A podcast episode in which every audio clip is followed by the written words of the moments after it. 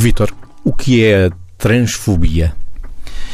Diremos que, pegando na palavra fobia, que ela estaria ligada àquilo que é a aversão, de alguma forma, e a discriminação em relação a populações e a pessoas que sejam uh, travestis, transexuais ou transgênero. Esta é a definição. O que nos interessa em relação ao, ao, conceito é as implicações, ou como é que um conceito nasce e quais as implicações que tem.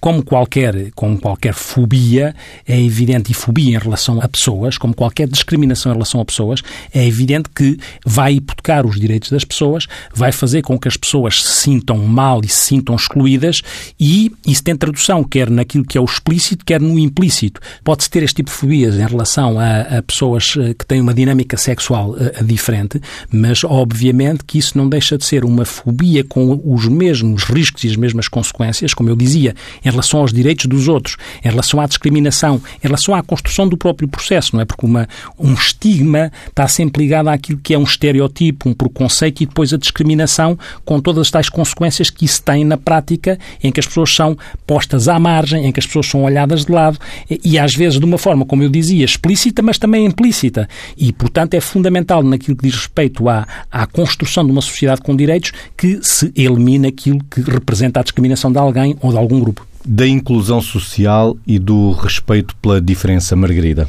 Na realidade, muitas circunstâncias funcionam como pretextos de exclusão, como pretextos de, de rejeição. E nós deparamos com o facto de que, e até às vezes as palavras a usar parecem duras, mas no fundo, a arrogância daqueles que se consideram os maiores sempre, a pseudo-sabedoria dos que também julgam que são toda a vida aceites e são sempre aceites pela sociedade, por aquilo que é comum. Este tipo de condutas e de posturas leva frequentemente à intolerância, que é uma das coisas que mais destrói uh, as relações, leva claramente à discriminação e este tipo de, de, de tónicos, se quisermos, ou de ingredientes não servem às relações humanas.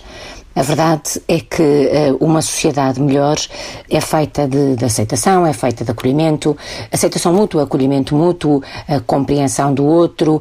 E há uma coisa que temos que ter presente que é, uh, eu digo isto muitas vezes de várias formas, mas uh, ninguém está cá a mais. Ou seja, todas as vidas têm sentido Todas as pessoas precisam de procurar o sentido das suas vidas. São duas coisas importantes, ou seja, ninguém existe por acaso. E os desafios que, apesar da condição que cada um vai identificando em si, mas seja essa qual for a condição, os desafios que as pessoas vão encontrando não são mais do que desafios para que as pessoas, em última instância, percebam, ou se quisermos, em primeira instância, aliás, percebam o sentido das suas vidas e percebam que lhes compete a si mesmas procurá-lo, acreditando que todas as vidas têm sentido, por maiores que sejam. Os obstáculos que em determinadas circunstâncias ou por determinadas condições têm que ser ultrapassados. Por maiores que sejam as adversidades com que a cada passo se deparam, por mais hostis que em muitas circunstâncias possam ser os ambientes em que uh, frequentemente se encontram integradas. Portanto, no fundo, é preciso pensar que todas as vidas têm sentido e, para além de que todas as vidas têm sentido, cabe a todos procurar o sentido das suas vidas.